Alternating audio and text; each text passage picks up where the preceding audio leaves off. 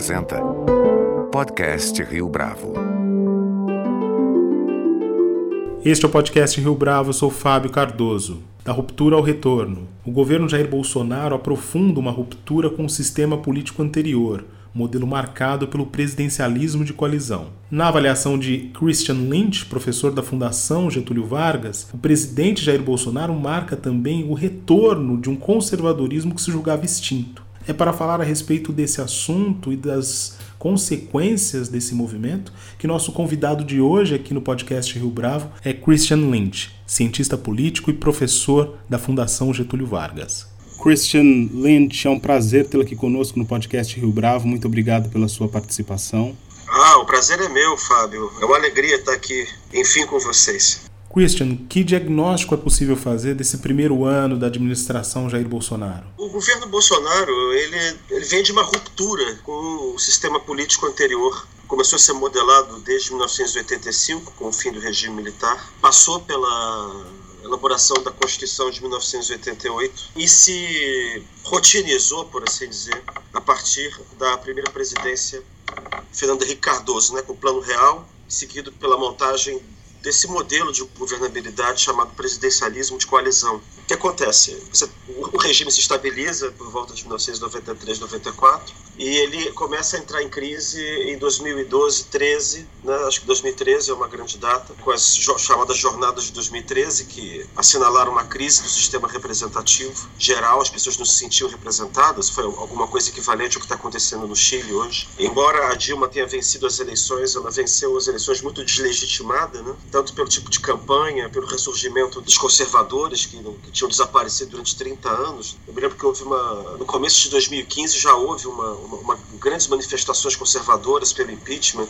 Em março de 2015 já se falava impeachment, né? Então a gente passou aí por uma revolução branca de grande instabilidade, né? Através daquilo também que eu chamo de a revolução judiciarista, em que os representantes do poder judiciário de alguma forma buscaram ocupar o, a cena vazia da política, né? Deixada pela crise de representação pela classe política, né? A classe política legislativa ficou muito desmoralizada com a Dilma e depois também com o Temer, ela também ficou muito desmoralizada, enfim. A gente atravessou esse período aí de domínio da, da, da imagético e ideológico da Lava Jato. E, então o que acontece? É, o, o, governo Bolsonaro é o, é, o, é governo, digamos, bonapartista ou cesarista, embora numa chave reacionária, que, que sai, na verdade, desse período de Revolução Branca que a gente viveu ao longo de cinco anos, entendeu? De 2013 até 2018, em que praticamente não havia legislativo legítimo e nem poder executivo legítimo. E aí o que acontece? Então ele assume esse quadro, e aí existe um paradoxo, porque ele assume ao mesmo tempo é, com uma potência muito forte, ele é o retorno de um conservadorismo que se julgava extinto, e ele vem em, no conservadorismo em chave autoritária.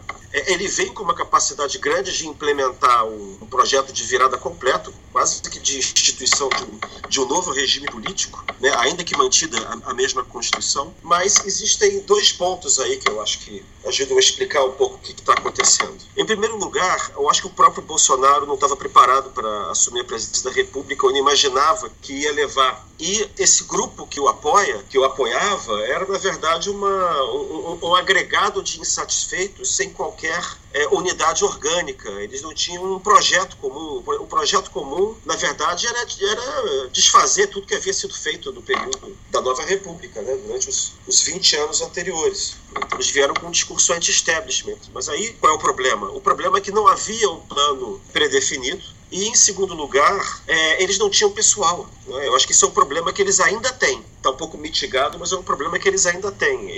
Né? Eles são, eles, eles assumem como uma espécie de ímpeto revolucionário, mas, mas eles não têm pessoal e eles não têm um plano ainda predefinido. Então o que acontece? É, aquilo com que o presidente da República se interessa mesmo é simplesmente a pauta cultural por incrível que pareça.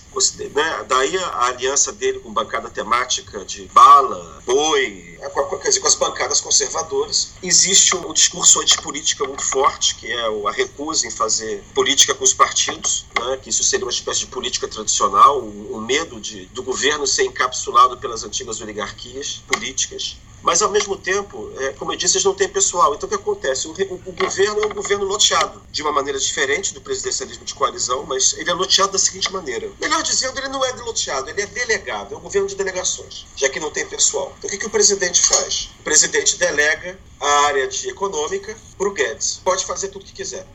Ele não interfere. É, administração pública, idem, não tem nada a dizer. Ele só tem mesmo algo a dizer nas áreas ditas ideológicas: relações internacionais, educação, cultura, direitos humanos. Por incrível que pareça, isso é o core, isso é o que interessa realmente a presença Bolsonaro. É claro que a gente pode incluir também a segurança pública, mas no caso da segurança pública é um caso especial, ela é ocupada pelo, pelo ministro Moro, é, que está fazendo hora para ir para o Supremo Tribunal Federal. Mas se você parar para pensar, é um governo que assume com todas as aparências de que, de que será um governo fortíssimo e de índole autoritária, e a despeito do, digamos assim, derivadas autoritárias de discurso, a verdade é que para fora do âmbito estrito do poder executivo é um governo fraco, que é um governo que não faz política. Então você olha para o governo Bolsonaro e percebe o seguinte: é um governo que não tem pessoal, é um governo, na verdade, que tenta se estruturar em torno do partido familiar, quer dizer, o partido do presidente da República, que é formado pela sua família, por ele e pelos filhos, e pelas pessoas em quem eles confiam. Eles tentam fazer um, um núcleo a partir dali, e inclusive isso explica a briga com o partido pelo qual o presidente se elegeu, a tentativa de criar essa, essa aliança pelo Brasil, é criar um partido que,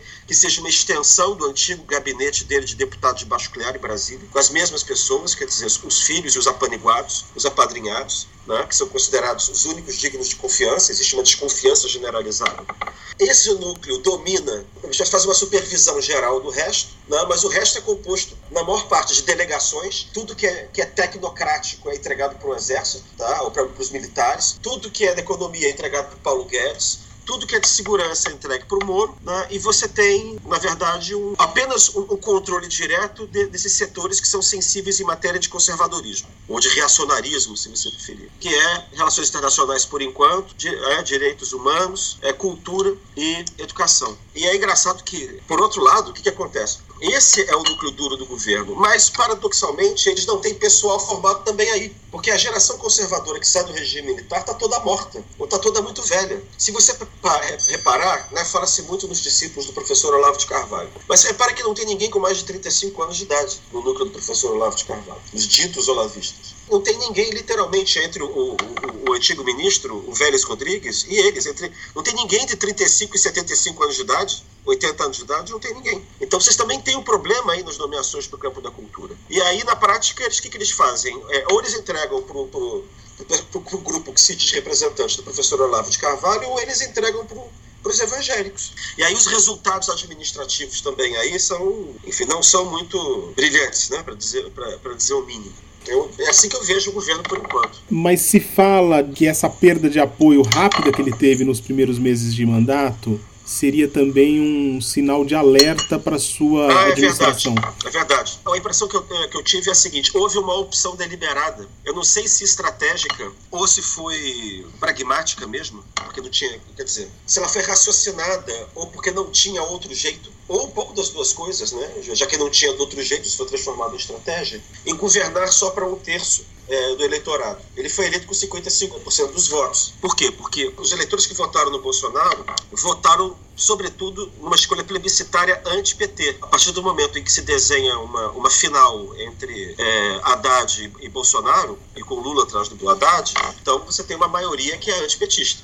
Mas isso não significa que todos os candidatos, todos os eleitores desejassem ou fossem bolsonaristas ou fossem conservadores reacionários. Então a opção que se fez desde o começo foi a de governar apenas para 30% do eleitorado, mais sensível né, a essa pauta conservadora. Em outras palavras, ele, houve uma renúncia deliberada em atrair o centro-direita. Eles ficaram, resolveram ficar só com a direita, abriram mão do centro. Há quem diga que isso é uma estratégia semelhante àquela seguida pelo presidente Donald Trump nos Estados Unidos, né, de que você governa só com 30% do eleitorado, aposta na, no desenvolvimento da economia, né, no progresso da economia, na recuperação econômica, para ver se dali a três anos né, você consegue aliciar o centro-direita diante de uma eventualidade de uma nova polarização entre centro-direita, entendeu? Então, por exemplo, é, o retorno do Lula, uma candidatura Lula, ela é conveniente para o Bolsonaro, porque ele pode tentar repetir o feito do ano passado, quer dizer, de uma nova eleição que fique pretos contra brancos, é, vermelho contra azul,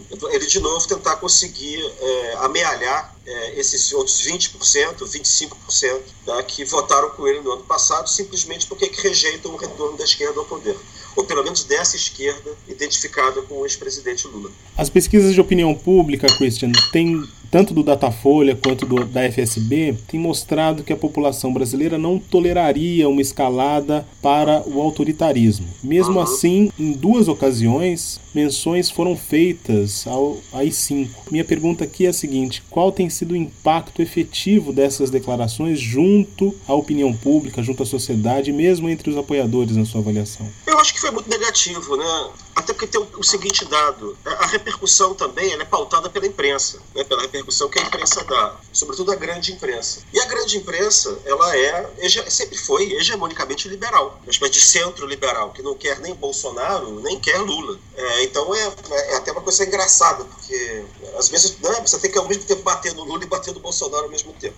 O que acontece? Os liberais são, digamos assim, eles vivem de liberdade de expressão, né? então a, a condenação foi, foi grande. Agora, acho que tem outra coisa também. O governo Bolsonaro, paradoxalmente, a partir do momento em que ele se nega a fazer política, ele quer surfar numa onda antipolítica ou anti-establishment, ele se torna um governo factualmente fraco. Quer dizer, é um governo que tem dificuldade de impor a sua agenda ao Congresso. Eu nem sei se isso é um problema tão grande, na medida em que o governo parece que não tem exatamente uma agenda que não seja, digamos assim, desesquerdizar o país combater o chamado marxismo cultural. A partir do momento que você não tem outra, uma, uma outra agenda, clara, a cara do governo, é até possível ter esse tipo de postura. Mas o fato é que ele acaba ficando fraco. Então, é um governo que não teria apoio das, das outras instituições para isso. Você pode ter um ou outro militar dentro do governo que pode ceder a esses simpáticos, esses ímpetos é, autoritários. Mas as Forças Armadas, como corporação, que não estão no governo, não me parece que estariam dispostas a embarcar nessa aventura. E aí acontece, você tem um rechaço quase imediato, tanto dos, líderes do Congresso Nacional, né, do Poder Legislativo, quanto do Poder Judiciário, identificados com o, o presidente do Supremo Tribunal Federal. Então, é, é curioso você verificar que é, é essa, essa história de AI-5 só aparece quando o governo se sente fragilizado. Ele é um grito de impotência, ou de remedo, e não um grito de potência, ou de de autoridade. Eles têm medo de, de um novo 2013 é, como esse que está acontecendo no Chile, que eles falam em AI-5, que eles têm os arrobos autoritários. É como se eles estivessem testando a possibilidade de algo semelhante, e a resposta é sempre muito negativa. Né? Tanto que você repara que nos próprios veículos que apoiam o governo Bolsonaro, é, seja na internet ou nos jornais conservadores é, é, é publicados, né? tipo, sei lá, a Gazeta do Povo, de Curitiba, você vê que nenhum deles disse que sim, é isso mesmo, é, é bom ter um AI-5 caso é, haja uma, uma, uma, grande onda de sublevação contra as políticas do governo. O que eles disseram, é, nas duas ocasiões, é que eles foram mal interpretados, tanto o deputado Eduardo Bolsonaro quanto o ministro Guedes. Isso mostra, na verdade, que eles próprios não desejam isso ou é, a falta de apoio que entre, digamos assim, intelectuais, existe isso. O próprio professor Olavo de Carvalho, se acompanhar as manifestações políticas dele é, pelas redes sociais, ele diz a mesma coisa, que foram mal interpretados, que na verdade é, são os inimigos do presidente que dizem isso para tentar desmoralizar o presidente. Quer dizer, então eu acho que uma onda, é, uma, uma, a possibilidade de uma escalada autoritária clássica, ela está descartada. Clássica, eu digo, por via de golpe, por via, de, por via ostensiva de ruptura com a ordem constitucional. Agora, essa ordem constitucional pode ser sempre ser ruída por dentro, né? como ela foi, já foi diversas outras vezes. Parece que a moda hoje na Europa Oriental é, é, é, você tentar fazer isso, você tentar roer as instituições por dentro. Você se apropria do vocabulário democrático para tentar suprimir a dimensão liberal da democracia. Mas ainda assim eu tenho dúvida se o governo Bolsonaro é capaz de fazer isso, justamente porque ele não aposta em uma política de conquista de uma vasta base parlamentar, entendeu? E o Supremo Tribunal Federal, com todos os seus problemas, também é radicalmente contra isso. E as instituições como, como o Judiciário se tornaram muito poderosas desde 1988 para cá. Né? Eu acho que a Constituição tem um, ela consagrou uma série de interesses corporativos que tornam praticamente impossível você mexer nela, entendeu?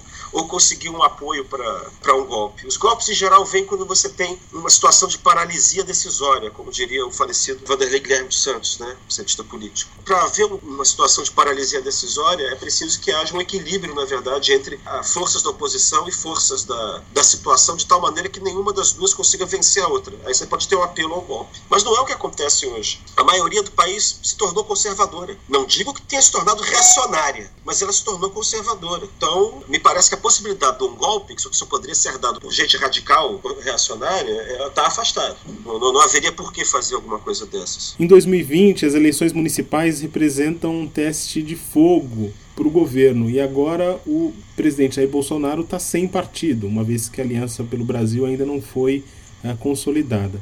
Como será possível analisar a influência do presidente da República levando em consideração esse cenário? Existe um problema sério, né, no caso do presidente Bolsonaro, que é o fato de que ele não tem partido, como você mesmo lembrou. E eles são e o núcleo duro do governo, formado por ele, pelos filhos e pelos simpatizantes imediatos, é um grupo muito muito radical e muito sectário. Eles são muito desconfiados. Eles sempre viveram isolados, né, durante esses 30 anos que passaram, praticamente sozinhos com apoio só de sindicatos de, de, de, policiais ou de militares de baixa patente, e de repente eles se viram alçados da poeira das ruas aos palácios do poder. Aí o que acontece? Se você olhar a, a eleição do ano passado, muita gente foi eleita né, na, na onda bolsonarista antipetista barra bolsonarista. E o, que fez o presidente da República com o seu partido familiar? Ele não aproveitou nada dessa base, porque desconfiados como eles são, eles viram nos, naqueles que foram eleitos risco de concorrência. Reparem que no começo ele, né, ele tinha, ele estava tendo problemas com o Moro. Ele entrou em embates públicos com o governador de São Paulo. Basta lembrar do, da questão do autódromo, da transferência do, da volta do, do, do Autódromo de Fórmula 1 para o Rio de Janeiro. Ele entra em embates constantes com o governador Wilson Witzel, que não era ninguém e também foi, saiu da poeira das ruas e foi direto para o Palácio da Guanabara. Quer dizer, por que, eu estou dizendo isso? Porque poderia ser o contrário, eles poderiam ter sido atraídos, na verdade, para o mesmo partido. Né? A mesma coisa em relação a gente que foi eleita dentro do PSL, a começar pelo deputado Frota, né, que é só um exemplo, ou com o general Santos Cruz. Quer dizer, o que acontece é o seguinte, o governo, ele, ele exige, na verdade, para conceder o seu apoio, uma fidelidade praticamente canina a esse partido familiar que é o núcleo do governo. Não é? Então, o que, é que acontece? Então, você não, não confia é, em nada que tenha possibilidade de horizontalidade ou negociação. Ou você está submetido ou não tem, não, não tem assunto. Então, a partir do momento que o presidente da República não tem um partido, é muito difícil ele apoiar oficialmente candidatos que, embora sejam simpáticos ao Bolsonaro, não, sejam, não são dignos de confiança. Até o caso do próprio prefeito Crivella no Rio de Janeiro. Você não sabe o que vai acontecer depois. Esse núcleo duro do governo, ele é muito desconfiado da... Acha que o presidente é um, é, é um manancial inesgotável de, de votos, de transferência de votos. Eles pensam que o presidente é uma espécie de Lula ao contrário, que é uma espécie de Midas, que você toca, tudo que você toca vira voto. Eles querem tornar muito caro você transferir essa capacidade de, de eleger, no caso, prefeitos. Então não é impossível que o presidente simplesmente se exima de apoiar, por exemplo, é, é candidatos que não sejam dignos do, do, da, da, absoluta confiança dele, entenderam? Nas eleições do ano que vem. E aí, se isso acontecer, é, no fim das contas, não é porque, repara, é, as eleições são importantes para poder medir a, a popularidade do, do, partido do presidente, mas o, partido, o presidente não tem partido, o presidente não tem nem base no Congresso Nacional. Então, no fim das contas, o que as eleições podem aferir, se o presidente Bolsonaro não se meter nelas, é simplesmente se o conservadorismo continua firme e forte na moda, entendido como anti-esquerdismo. Mas eu não sei se, nesse caso, vai ser possível aferir a, a, a, popularidade do presidente Bolsonaro, entende? Porque ele é muito personalista. Você não tem. Não é? E a partir do momento que ele não projeta a personalidade dele na eleição, é muito difícil medir a popularidade do governo. Né? Existe um movimento que tem pregado um retorno ao centro político, fazendo um apelo para tentar desmobilizar os extremos, que não apenas inviabilizam a conversação política, mas também impossibilitam o surgimento de pautas propositivas, luz das grandes transformações que estão às portas, como Revolução Industrial, a quarta Revolução Industrial, impacto das mudanças climáticas. A minha pergunta Sim. aqui é a seguinte: como é que você avalia esse tipo de, de iniciativa? É, quais são as chances desse projeto capturar a atenção do público? É difícil dizer, né? Quando a gente olha para trás, se você olhar os, os presidentes da República sei lá, desde o golpe de 64, você só teve um presidente mais ou menos de centro, que foi o presidente Fernando Henrique Cardoso. O que acontece no Brasil? O centro, em geral, é o centro liberal, e os, e os liberais não têm voto no Brasil. A gente pode discutir a, a razão pela qual existe essa, essa situação na, na, cultura política brasileira. Né? Alguém pode dizer que a nossa cultura política é muito mal secularizada, que tudo é é uma questão de, do bem contra o mal, né? E aí ou é Bolsonaro que é o bem e o Lula é o mal, e o Lula é o bem e o Bolsonaro é o mal. Você tem uma espécie de é uma tendência do eleitorado de ver com pouca, pouca complexidade, digamos assim, o mundo do ponto de vista ideológico. Isso é uma explicação possível, né? Existem várias outras. Eu acho que isso vai depender é, muito do presidente Lula, na verdade, né? Porque no caso do presidente Bolsonaro, a gente já sabe o que é mais ou menos o temperamento dele, que não vai mudar. Ele vai ser sempre um, um radical de direita, né? de, de espírito autoritário espírito autoritário, mas no fundo com muito poucas certezas sobre as coisas. Né? Ele sabe que ele não quer o mundo de esquerda, que ele quer o mundo tradicional, mas a questão é como é que isso se transforma em política pública, como é que isso vira projeto de governo. Isso é uma coisa que eles não resolvem. Isso é uma coisa que sequer o olavismo resolve. Porque é, é, se você for ler as obras do professor Olavo de Carvalho, você tem uma espécie de rejeição de tudo que é moderno. As obras do professor Olavo de Carvalho apontam para uma política educacional, para uma política cultural, mas elas não resolvem o resto. Elas não apontam política política de transportes, não resolve problemas econômicos, entendeu? Então é, é, é difícil você ter uma, uma, uma direção única para isso. Mas seja como for, vai, lá estará o presidente Bolsonaro como representante da direita radical. Agora, o Lula é um pouco uma incógnita porque o setor da esquerda está dividido entre aqueles que querem apostar na polarização né, e aqueles que querem fazer um apelo ao centro. Isso, ficou, né, isso já ficou claro. A questão é um pouco de difícil resolução. Do ponto de vista da polarização, ou pelo menos você criar um ambiente de polarização, que é um pouco diferente de criar um clima de radicalização, entendeu? Polarização é, na verdade, esmagar todos os candidatos que não sejam Lula e Bolsonaro. Isso, obviamente, é ótimo para o Lula. O Lula precisa se, se relançar, ele precisa se recuperar a imagem dele. Você consegue é, esmagar o centro e isso é uma coisa boa do ponto de vista eleitoral. Fica mais fácil identificar que está em jogo. É, o problema é, de novo, é, se não seria mais interessante fazer um apelo ao centro. Qual é a tática do presidente Lula? O presidente Lula sempre faz a mesma coisa, exceto na eleição em que ele foi eleito. Sempre que ele está na oposição, ele roda o país, faz um discurso, digamos, trabalhista, denunciando a, a má situação dos trabalhadores brasileiros, denunciando a política econômica. Eu não sei se ele vai apostar na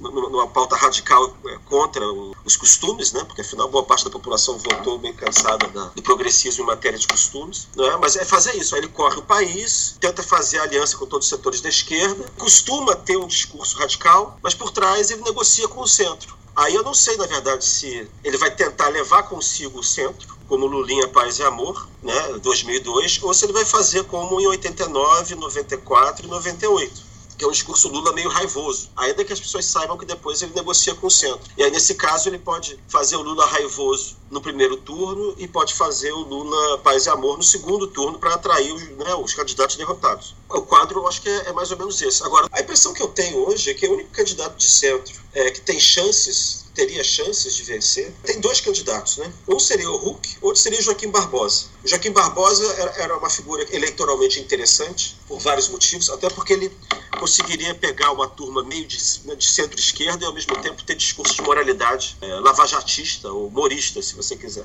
Mas né, ele, ele sempre ameaça aí e não vai. E você tem o Luciano Huck, tem a vantagem de ser conhecido pela integralidade da população brasileira, que é uma, uma, uma vantagem grande de, de, saída. Agora, existe, repito, um problema sempre dos liberais. Os liberais no Brasil tendem a ser elitistas, e por isso eles costumam ser ruins de voto. Né? Eles costumam ter uma, uma, um discurso liberal, um discurso que não ecoa. Então, nesse caso, o Huck poderia, a partir da popularidade dele, tentar fazer uma. tentar compensar isso com a figura carismática dele. Né? O sucesso dos candidatos liberais é sempre uma incógnita. É só você olhar para os Alckmins, para os Serras, né? mesmo o candidato que é meio de centro, meio de centro-esquerda, eles não se criaram. Só o Fernando Henrique conseguiu se criar. E mesmo assim por causa do Plano Real. Porque o, Fernando, o presidente Fernando Henrique não é assim uma figura exatamente popular, né, de apelo popular. Você disse numa das suas respostas que a sociedade brasileira tinha se tornado conservadora ou tinha se revelado conservadora a partir desse momento. Isso é de longo prazo, de médio prazo? É possível calcular isso? Eu acho que isso é cíclico. Quando você olha para a história do Brasil, você tem períodos de, de predominância conservadora tem, tem ciclos de predominância progressista, para dizer o mínimo. É, sempre houve essas, essas alternâncias. Assim como os regimes, por exemplo, duram em média 30 anos. Nós ficamos 30 anos sem ter conservadorismo, né? É claro que durante o período, é, no discurso do petista, é, vendeu-se que o PSDB era de direita Né? A gente pode até discutir se o PSDB era de direita. Hoje eu acho que está mais claro que é de direita o PSDB debaixo do Dória, né? Ou um PSDB mais com o cara de Fernando Al, de, de Geraldo Alckmin no final. Mas isso gera reflexo da, da tendência do eleitorado conservador para a direita que se foi verificando a partir de 2013, 2014, 2015. Já estava acontecendo isso no final. Você vê que já havia polarização na eleição de 2014 com o Aécio Neves. Houve uma espécie de exaurimento da situação progressista identificada com o PMDB e com o PT, que era natural e ela foi, ela ia acontecer de qualquer jeito, mas ela foi potencializada pela, pela questão da corrupção. Né? Eu acho, sinceramente, falando de maneira desapaixonada, que é um ciclo que vai durar mais ou menos uns 10 anos, pelo menos. É, é a impressão que eu tenho. Veja bem, vamos olhar para a política econômica. Qual é a alternativa tradicional para essa política neoliberal? A alternativa tradicional era o discurso é, desenvolvimentista, ou, como, de acordo com a expressão que o Márcio Postman cunhou no tempo do, do Lula barra Dilma, era do social desenvolvimentismo. O que aconteceu? A presidenta Dilma Rousseff, com a nova matriz econômica, ela desmoralizou completamente o discurso desenvolvimentista. Não há como recuperar esse tipo de discurso. Era preciso tentar uma reinvenção, na verdade. Mas não me parece que os setores de esquerda sejam capazes de responder a isso. Acho que a maior parte dos setores de esquerda está apostando nas velhas fórmulas. E esse parece que foi o primeiro ímpeto do presidente Lula ao sair da prisão. Então, de um lado, você tem é, a desmoralização do desenvolvimentismo em suas variantes é, sociais. Por outro lado, vamos ver os candidatos. Né? Quem é o candidato da esquerda? O candidato da esquerda é ainda é o presidente Lula. E ele não está disposto a abrir mão para ninguém que não seja alguém da estrita confiança dele e do partido que ele controla, né? que é o PT. Aí também existe uma certa repetição, que eu não sei se funciona num, num regime diferente como esse, porque o Lula se criou no regime de tendência progressista, como foi a nova República. E, ao meu juízo, esse regime político acabou. A gente está entrando numa espécie de um, de, um, de um, regime onde os conservadores serão uma força relevante. Então, eu não, eu não estou vendo solução a curto prazo para o retorno da esquerda. Então, eu acho que haverá pelo menos uma década conservadora por aí. Agora, o que eu quero dizer com década conservadora? Isso eu acho um ponto importante. Uma década conservadora, ou 12 anos de conservadorismo, tá por aí, não são necessariamente 12 anos de bolsonarismo. E nem necessariamente são 12 anos, digamos assim, sem que a esquerda esteja no poder. Isso parece um paradoxo mas não é. Você pode ter um presidente da República que seja de direita, mas que não seja Bolsonaro, que seja uma direita mais, mais leve. Outra possibilidade você pode, inclusive, até ter mandatários de esquerda, mas esses mandatários não poderão estar comprometidos com essas pautas, você está entendendo? Eles vão ter que governar mais para a direita do que aconteceu no passado. Tá? Eles vão ser obrigados a isso. É só você imaginar a seguinte situação, Fábio. Imagine que o Haddad tivesse ganho as eleições. O Haddad encontraria esse Congresso que está aí, né? e essa sociedade que está aí. Ele conseguiria fazer um governo como o governo Dilma, o primeiro governo Dilma? Seria impossível. Ele teria que fazer concessões à direita. É possível perfeitamente que você tenha um candidato, é, às vezes de direita, que, que é obrigado a, a, se comportar meio que à esquerda, se é, os ventos estiverem soprando para a esquerda, entendeu? Se a hegemonia for progressista na sociedade. A, a gente está vendo um momento, um momento, de retração, de reação, de, de hegemonia é, conservadora, entendeu? boa parte da população acha que se foi longe demais no período da Nova República. Então, assim, mesmo que você consiga eleger candidatos de esquerda, eles vão ter que governar mais virados para o centro e para a direita, para eles conseguirem apoio, entenderam? Porque o cálculo eleitoral depende da, do comportamento do eleitor. Se a maioria dos eleitores é conservador, mesmo que você seja de esquerda, você tem que acenar para esse público, tá? sem tentar perder o seu naturalmente. Então é só, é só parar e lembrar de vários mandatários governadores que a gente teve, da, até que aparentemente eram de direita, que não, dizia, que não podiam nem dizer que eram de direita, porque a hegemonia era de esquerda. Tá? Eu me lembro, 20 anos atrás, do presidente do, do PFL, né, o atual DEM, que era obviamente um partido de direita, pelo menos de centro-direita, dizendo que, que o DEM não era um partido de direita, que era um partido de centro. E aí era uma época algo cômica, porque todos, o Brasil só tinha partidos de esquerda e de centro, não tinha partido de direita. É óbvio que a gente tinha partido de direita, mas a direita não podia se assumir como tal, porque isso era algo ignóbil, era uma coisa inadmissível, entendeu? Havia uma hegemonia progressista no Brasil da, daquele tempo. A mesma coisa vai, pode acontecer agora, só que com o sinal invertido. Esse que é o ponto. Christian Lynch, foi um prazer tê-lo aqui conosco no podcast Rio Bravo. Muito obrigado pela sua entrevista. Fábio, o prazer foi todo meu. Este foi mais um podcast Rio Bravo. A nossa lista completa de entrevistas está disponível no Deezer, Google Podcasts, no iTunes, no SoundCloud e no Spotify. Você pode comentar essa entrevista no nosso perfil do Twitter, arroba podcast Rio Bravo, e também no Facebook da Rio Bravo.